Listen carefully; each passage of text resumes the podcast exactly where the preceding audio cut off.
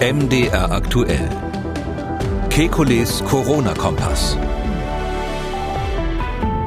Mittwoch, 29. April, diese Ausgabe unseres Podcasts mit folgenden Themen. Der Druck ist groß, Unternehmen, Politik drängen, den noch teilweise bestehenden Lockdown weiter zu lockern, zum Beispiel Gaststätten zu öffnen, Kitas, Schulen. Ist das ratsam? Welche Öffnung zu welchen Bedingungen?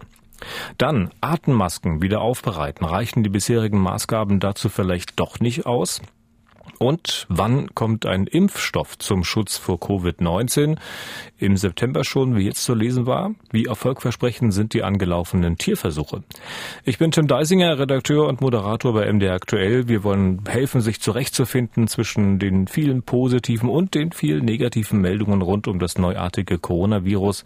Die Einschätzungen dazu kommen wie immer vom Virologen und Epidemiologen Alexander Kekulé. Tag, Herr Kekulé. Tag, Herr Deisinger. Fangen wir mal mit dem normalen Leben an heute, das an vielen Stellen ja längst noch nicht da ist, äh, wo es vielleicht äh, mancher gerne hätte, auch wenn ab Montag das Haar wieder gerichtet werden darf.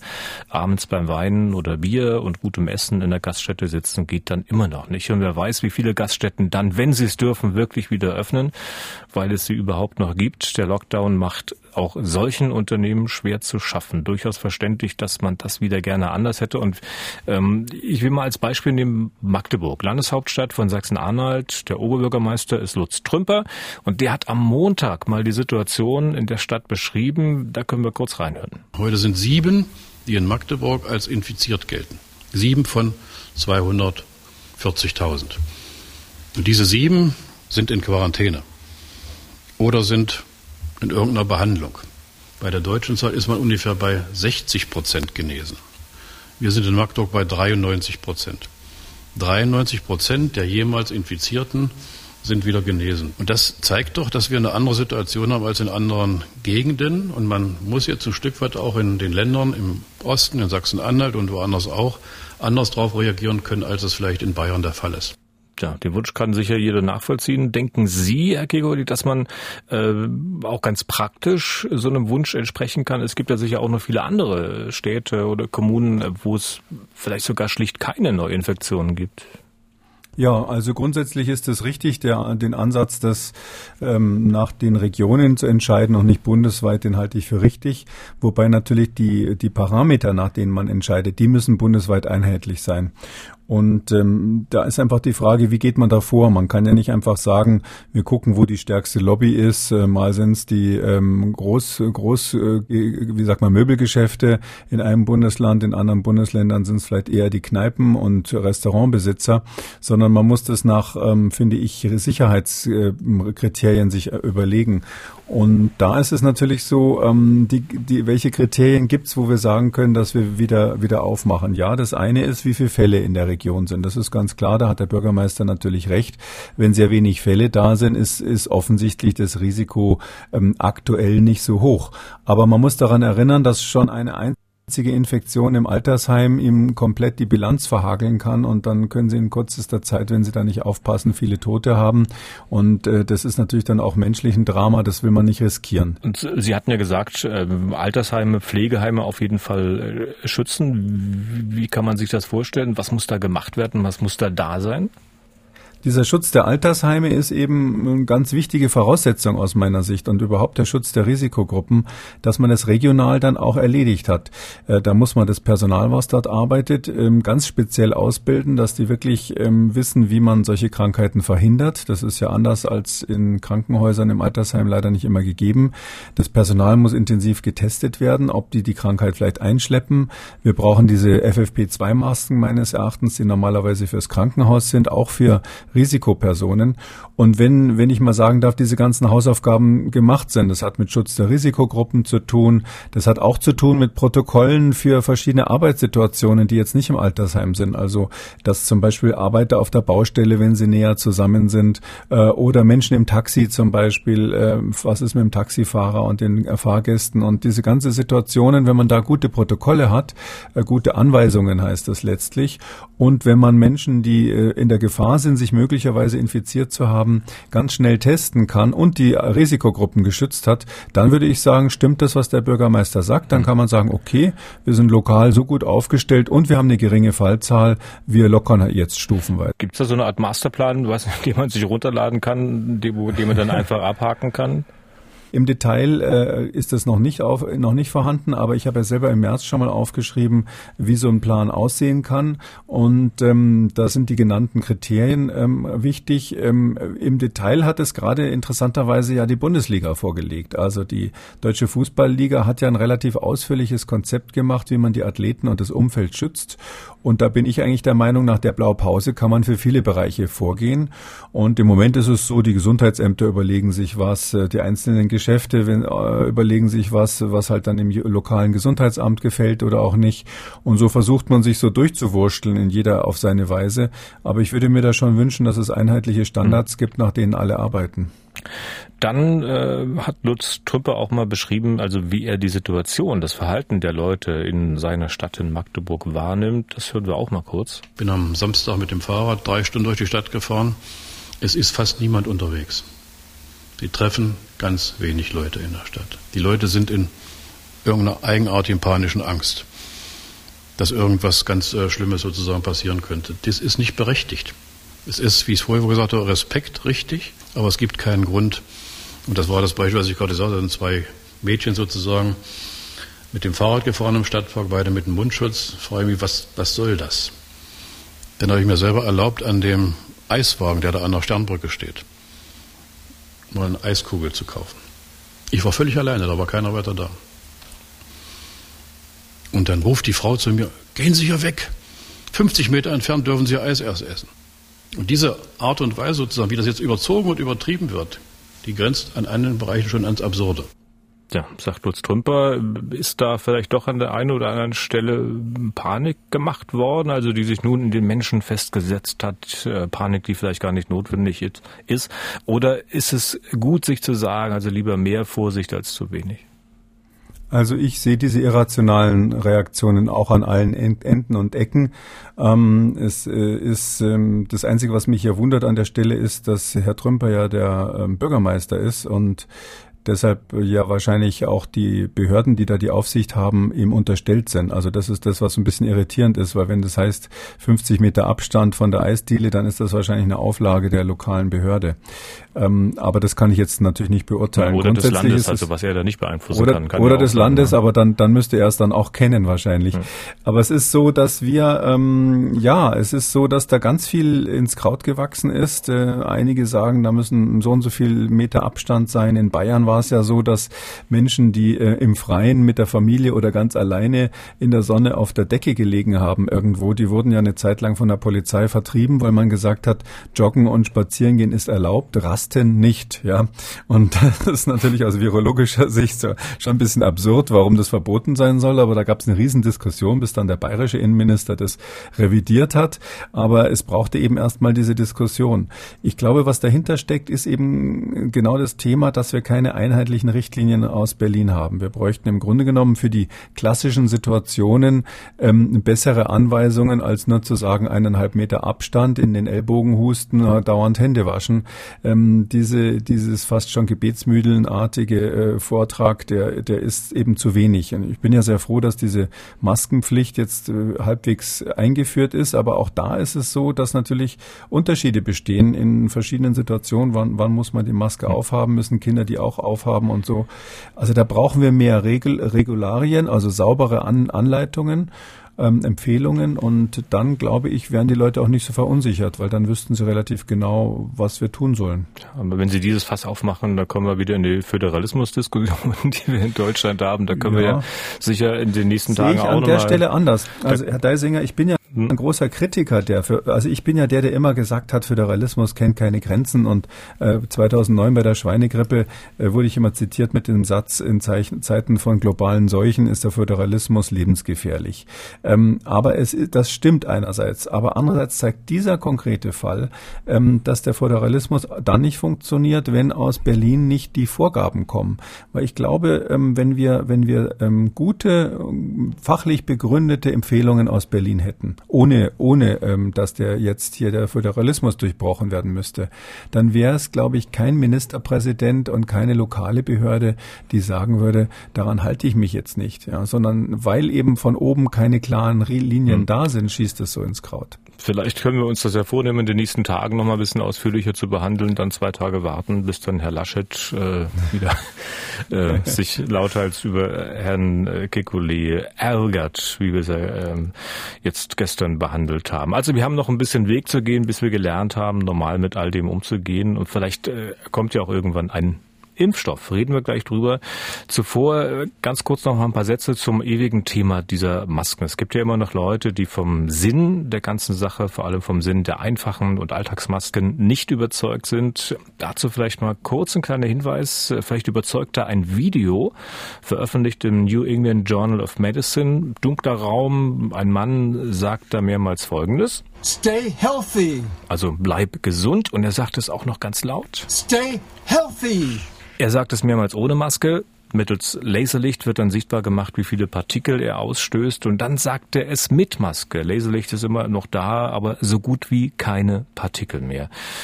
Sollte ja jetzt auch Herrn Montgomery, den Präsidenten des Weltärztebundes, überzeugen, über den wir hier im Podcast ja auch schon einige Male den Kopf geschüttelt haben, oder?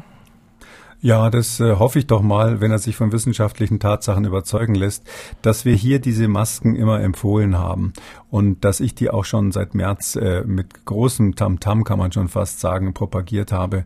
Das hat natürlich genau diesen wissenschaftlichen Hintergrund. Diese Daten sind ja nicht ganz neu. Da hat halt jemand mal Stay Healthy gesagt statt irgendwas anderem. Aber letztlich gibt es diese Untersuchungen schon sehr, sehr lange im Zusammenhang mit der Verwendung dieser Masken für Operationssäle. Das sind ja die OP-Masken. Und ähm, deshalb wissen wir, dass das so ist. Die schützen auf jeden Fall bis zum gewissen Grad die Umwelt, schützen auch ein ganz wenig denjenigen, der sie aufhat. Und ähm, aus diesen Gründen ist es sinnvoll, die Masken zu haben, ohne Wenn und Aber. Ich glaube, da muss die Diskussion ist eigentlich zu Ende, egal was hm. Herr Montgomery dazu sagt. Aber er trägt auch beim Einkaufen, habe ich gelesen, zumindest äh, eine FFP2-Maske. Also keine normale, sondern eine, die ihn selbst auch schützt. Wer sich dieses Video auch selbst anschauen möchte, wir haben in unserem Corona-Ticker auf M mdraktuell.de einen Link dazu gesetzt. Das ist das eine zum Thema Masken, dann das andere, es gibt wohl Hinweise, ähm, dass das Verfahren äh, dass man, ich glaube, von Seiten der Bundesregierung empfohlen hat, für die äh, teils notgedrungene Wiederaufbereitung der Masken doch nicht ausreicht. Ein Verfahren, das ja auch für Kliniken empfohlen ist. Was wissen Sie dazu? Es gibt äh, diese Methode, die da empfohlen wird, das höre ich immer nur, ähm, 70 Grad, bei 70 Grad soll man die Masken irgendwie ähm, aufbereiten. Das ähm, ist eine ganz fragwürdige Angelegenheit. Ähm, also für Kliniken, wenn man jetzt im Krankenhaus wirklich ähm, auf seine eigene Sicherheit maximal bedacht sein muss, nicht nur aus egoistischen Gründen, sondern auch, weil Klinikpersonal das ausfällt oder andere ansteckt, natürlich eine Katastrophe sein kann. Ähm, da geht es natürlich gar nicht, dass man solche Masken, die für ein Einmalgebrauch sind, ähm, wo es auch genaue Anweisungen gibt, wie man die zu behandeln hat. Das ist ja alles statistisch geprüft und da gibt es Normen dafür und Prüfinstitute, die da die Qualitätssicherung machen. Und dann sagt man mal schnell, ich glaube, die Anweisung kommt vom Robert Koch Institut, ähm, äh, steckt die einfach im Backofen für 70 Grad oder erwärmt die für 70 Grad, dann, dann geht's schon. Ähm, Im Krankenhaus geht es nicht. Da haben sie ja auch, ähm, das kann man sich gar nicht plastisch genug vorstellen. Sie haben wirklich Unmengen, Milliarden von Viruspartikeln Partikeln unter Umständen außer an der Maske dran, wenn Sie einen Schwerstkranken intubiert haben, also für die Beatmung vorbereitet haben. Eine andere Situation ist es, wenn Sie die Masken beim Einkaufen tragen und diese ganz normalen Mundschutz, sogenannten Mundschutz beim Einkaufen. Da gilt es natürlich alles nicht und da sage ich, den kann man einfach in die Waschmaschine stecken und wenn es ein Ding aus Stoff ist, von mir aus irgendwie erhitzen. Das ist dann nicht so wichtig. Hauptsache, es wird nicht irgendwie unappetitlich und man kann auch durchatmen. Irgendwann verkleben ja diese, diese Einmalmasken dann auch und auch Stofftücher verkleben irgendwann. Darum sollte man das halt so halten, dass man noch durchatmet. Alles andere ist nicht so wichtig dort. Dann haken wir das Thema Masken für heute ab. Ich nehme an, es wird in den nächsten Tagen noch öfter auf uns zukommen. Jetzt äh, die Impfungen. Ganz grundsätzlich mal, Herr Kekulé. Am Montag haben wir über Ihren Spiegelartikel gesprochen, den Sie verfasst haben, unter anderem mit Julie C., mit Boris Palmer. Da gab es eine Formulierung, wenn ich es recht weiß, äh, in Sachen Impfstoff, dass es den möglicherweise gar nicht gibt. Was heißt denn möglicherweise? Also sind Sie jetzt Pessi oder optimistisch? Also ich bin optimistisch, aber man muss ja hier, und da ging es ja auch in diesem Stück, was wir da zu sechs geschrieben haben, ähm, da ging es ja darum, wie sieht eine staatliche Strategie aus. Das ist das, was wir dort auch angemahnt haben, dass es nicht sein kann, dass man den Menschen in Deutschland so lange keine langfristige Strategie vorstellt. Die kann natürlich verschiedene Varianten haben, klar, keiner kann die Zukunft vorhersehen, aber eine Strategie braucht man. Und für so eine Strategie ist es eben meines Erachtens nicht ausreichend zu sagen, wie das die Linie der Bundesregierung Regierung bis jetzt ist, wir machen so weiter wie jetzt, bis der Impfstoff da ist. Mal mehr, mal weniger, bisschen mehr aufs Gas, bisschen runter vom Gas, aber wir warten auf den Impfstoff und in dem Zusammenhang muss man einfach auch das drastische Extremszenario ins Auge fassen, dass es sein könnte, dass das gar nicht funktioniert, weil es gibt gegen Coronaviren bis jetzt noch keine äh, an Menschen wirksamen Impfstoffe. Mhm. Und das wäre eine Premiere. Ich glaube, dass die Premiere funktionieren wird. Zumal ja die Anforderungen an den Impfstoff, den wir dafür brauchen, nicht so wahnsinnig hoch sind. Ähm, wenn er halbwegs funktioniert, also ich sag mal 70 Prozent der Menschen schützt, dann sind wir schon in dem Bereich, den wir brauchen, um Herdenimmunität zu erzeugen. Aber trotzdem, ähm, es ist ein Neuland und alle arbeiten jetzt mit verschiedenen Methoden daran. Ähm, und ich finde es falsch, jetzt politisch zu sagen, wir haben sowieso im März, April den Impfstoff und bis dahin schleppen wir uns mit der Methode durch, die wir jetzt machen. Nun gibt's ja äh auch eine hoffnungsvolle Meldung aus dem Jenner Institut der Universität Oxford. Was hat es äh, damit auf sich in Sachen Impfstoff? Ja, die haben am Jenner Institut, ähm, äh, das ist der Adrian Hill, so einer der ganz großen ähm, Malaria-Forscher und Malaria-Impfstoffforscher, die haben einen, ein System verwendet, ähm, ähm, was ganz neu ist. Ähm, und zwar kommt es aus einem Virus für Schimpansen. Das ist ein Erkältungsvirus bei Schimpansen, das Schimpansen-Adenovirus. Und daraus kann man einen ähm, Impfvektor bauen, wie sich das nennt. Das ist quasi ein inaktiviertes Virus, was den Zweck hat, ähm, ein Stückchen äh, Oberflächenprotein von dem Coronavirus in dem zu impfenden Patienten dann ähm, äh, herzustellen. Also man impft quasi etwas Totes, man impft so ein Stück ähm, Erbinformation und das produziert dann erst in demjenigen Patienten ähm, den Impfstoff selber, das eigentliche Protein, gegen das das Immunsystem dann Antikörper machen soll. Das ist ein neues Verfahren ähm, und ähm, das hat, hat, hat man dort schon versucht im Zusammenhang mit Ebola. Da hat es nicht so richtig funktioniert und auch mit anderen Indikationen. Und jetzt will man dieses ähm, experimentelle Verfahren hier auch für SARS-CoV-2 einsetzen. Hm. Und im Zusammenhang mit dem Jenner-Institut äh, gab es auch die Meldung, dass man möglicherweise im September im September dieses Jahres äh, schon über Millionen Impfdosen verfügen könnte. Ist das jetzt äh, zu optimistisch oder?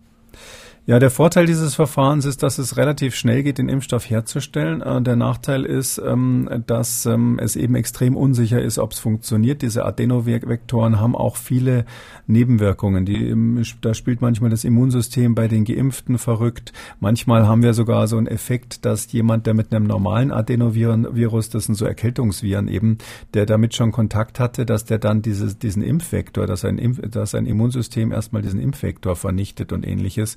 Das heißt also, ähm, da gibt's viele Fragezeichen von der technischen Seite her. Aber was stimmt ist, man kann schnell produzieren und es ist so, dass das Jenner Institute mit einer ähm, sehr großen äh, indischen ähm, Firma zusammen, ähm, das äh, Serum Institut in, in Indien, ähm, mit denen zusammen haben die ähm, äh, aufgebaut quasi äh, eine Vereinbarung geschlossen, dass das ganz schnell ähm, ähm, hergestellt werden soll für den Fall, dass es funktioniert. Also da war der Adrian Hill äh, schnell und clever und hat gleich mit dem größten Hersteller der Welt eigentlich, ich glaube Serum ist das größte, der größte Impfstoffhersteller der Welt, ähm, mit dem zusammen haben die jetzt eine Kooperation geschlossen und für den Fall, dass es funktioniert, soll das also sofort hergestellt werden. Hm. Also sportlicher Ansatz, aber ich bin jetzt nicht so super optimistisch, sage ich mal. Ja. Dann schauen wir mal, was Sie zu einem Ansatz in China äh, sagen. Da wird ja auch geforscht. Da gibt es ja unter anderem Tierversuche auch an Affen, an Rhesusaffen. Und äh, soweit wie ich das weiß, hat man dort auch einen Impfstoff entwickelt, hat den den Affen gespritzt und hat dann die Affen äh, dem Virus ausgesetzt. Und die haben äh, wohl nach äh, vielen Tagen äh, immer noch keine ähm, Symptome gezeigt. Ja, das glaube ich sofort. Das ist so der klassische Ansatz, den die dort versucht haben. So der klassische Impfstoff wird so hergestellt, man nimmt ein Virus, also in dem Fall wäre es dieses Covid-19-Erreger, also SARS-CoV-2 heißt das, und äh, man inaktiviert das Virus. Das heißt also zum Beispiel mit Formaldehyd oder anderen Verfahren, so chemisch oder sonst wie kann man das Virus quasi kaputt machen, dass es nicht mehr gefährlich ist, aber das Eiweißmolekül des Virus, die Eiweißmoleküle, das Protein ist noch drinnen und das spritzt man dann, dieses tote tote Virus spritzt man dann in den Menschen und hofft, dass es immer noch Antikörper macht. Das ist so der ganz klassische Ansatz, der bei ganz vielen Impfstoffen nach wie vor weltweit gemacht wird und wo es auch viele Impfstoffe gibt, die so funktionieren da glaube ich eher, dass der eine Chance auf Erfolg hat und es wundert mich überhaupt nicht, ähm, dass da natürlich jetzt bei den äh, Rhesusaffen das erstmal im Vorversuch funktioniert hat. Hm. Die sind jetzt schon einen Schritt weiter da in China, die haben sogar äh, Phase 1 und Phase 2 Studien schon gestartet.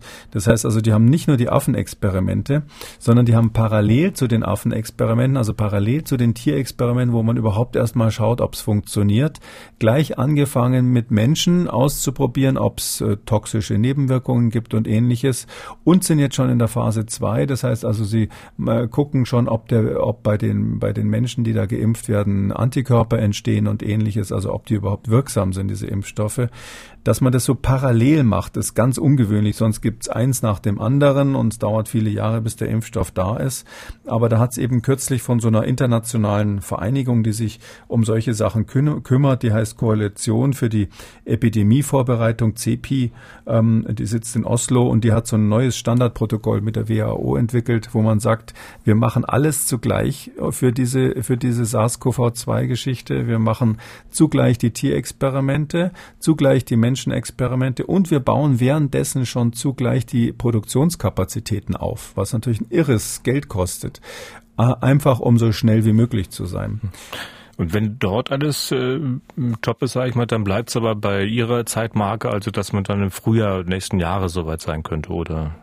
Ja, also Frühjahr nächsten Jahres, klar, die, die klinischen Studien, die werden jetzt eine Weile laufen, aber das muss man sich so vorstellen, diese Zeitmarken, wo jeder was anderes sagt. Ähm, also ich habe immer gesagt, ein Jahr dauert es ungefähr. Das wäre also von jetzt dann äh, April oder vielleicht sogar eineinhalb Jahre. Mhm. Und zwar für Deutschland. Was muss man sich dahin, man muss man da Folgendes im Hinterkopf haben.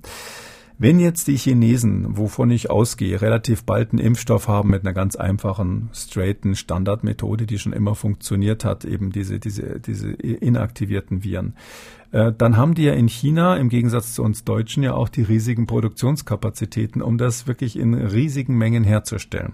Wo meinen Sie, schicken die das als erstes hin?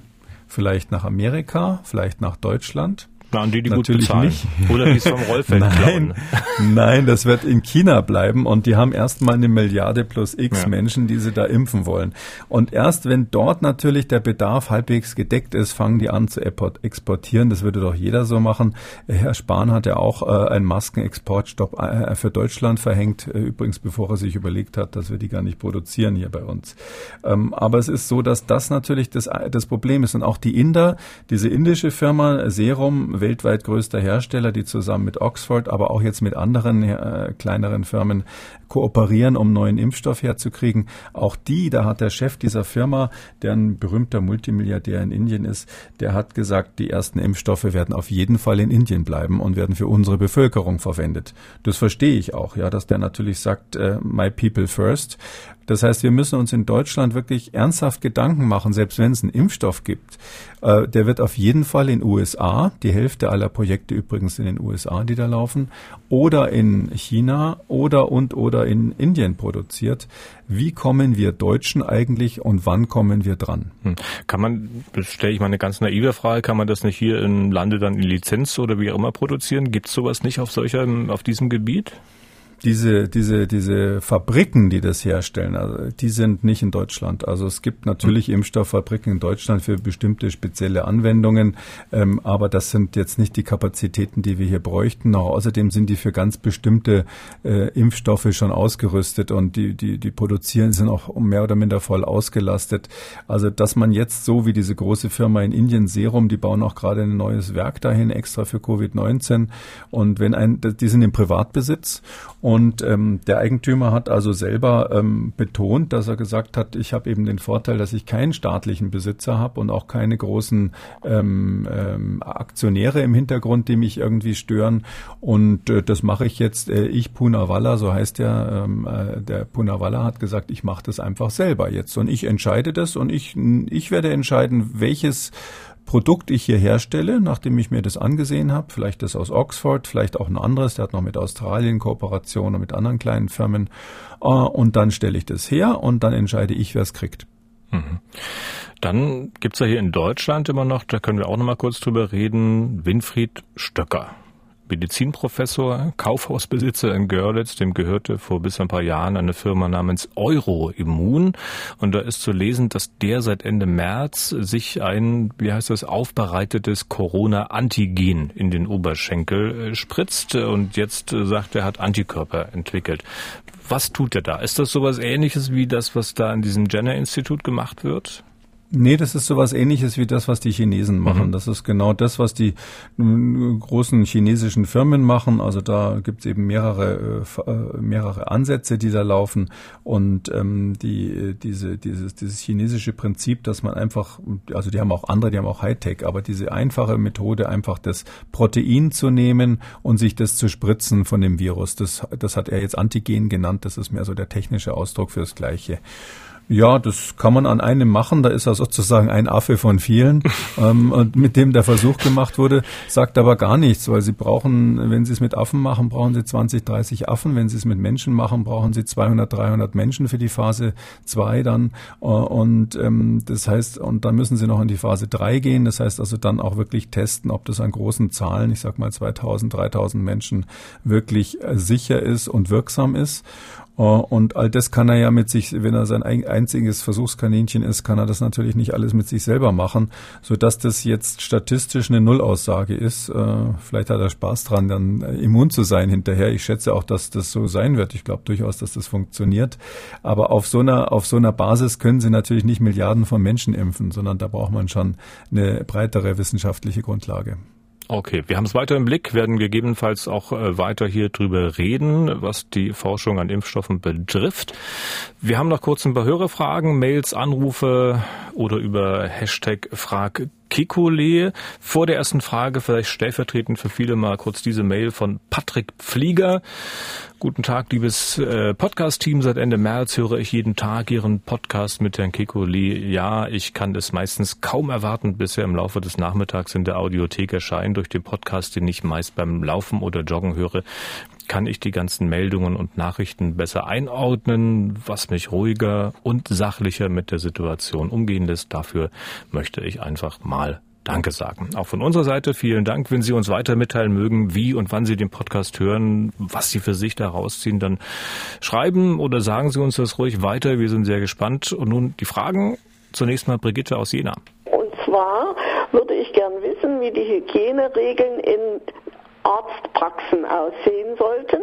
Ich habe schlechte Erfahrungen gemacht. Ich war beim Hausarzt und dort wurde schon am Tresen äh, die Maske aufgesetzt, wenn ein neuer Patient kam und dann wieder abgesetzt. Und der Arzt selbst hatte keine Maske und es wurde auch nicht gelüftet nach jedem, nach jedem Person, die da im Sprechzimmer war. Also ist man in dieser Praxis zu nachlässig? Das kann ich so pauschal nicht sagen. Man braucht für jeden Bereich des Lebens braucht man ein Hygienekonzept. Und das ist das, was wir vorhin kurz angesprochen haben. Ähm, da gibt's eben äh, Wildwuchs an allen Ecken. Der eine macht so, der andere so. Die, ich meine auch, dass die lokalen Gesundheitsämter, wir haben ja um die 400 in Deutschland, der, dass da jedes einzeln sich für jeden Bereich was überlegen soll. Der eine hat irgendwie eine Schreinerei in seinem Bezirk, der andere ein großes Möbelkaufhaus, der dritte hat besonders viele Arztpraxen. Ich glaube, da brauchen wir eben für jeden Bereich, also Arztpraxen ist ja was ganz Einfaches, brauchen wir Standardprozeduren. Das muss von oben nach unten äh, geregelt sein, dass da nicht jeder sich was anderes ausdenkt. Und ähm, jetzt ist es ja noch so, dass die Länder das entscheiden können und das, was die Länder entschieden haben, können auch noch die lokalen äh, Gesundheitsämter nochmal modifizieren. Also das ist ein wichtiger Punkt. Wir müssen, wir müssen das vereinheitlichen. Ich habe ähm, Feuerwehrleute gesehen, die sitzen ja zum Teil in ihrem Feuerwehrauto, in so einem großen, sitzen ja zum Teil zu sechs da drinnen. Ich glaube, es passen sogar noch ein paar mehr rein. In der Fahrerkabine da vorne, das ist echt mhm. eng. Und die sitzen da alle ohne Maske drin. Also einfach so. Da gibt es scheinbar auch keine Anweisung für die, wie die das machen sollen.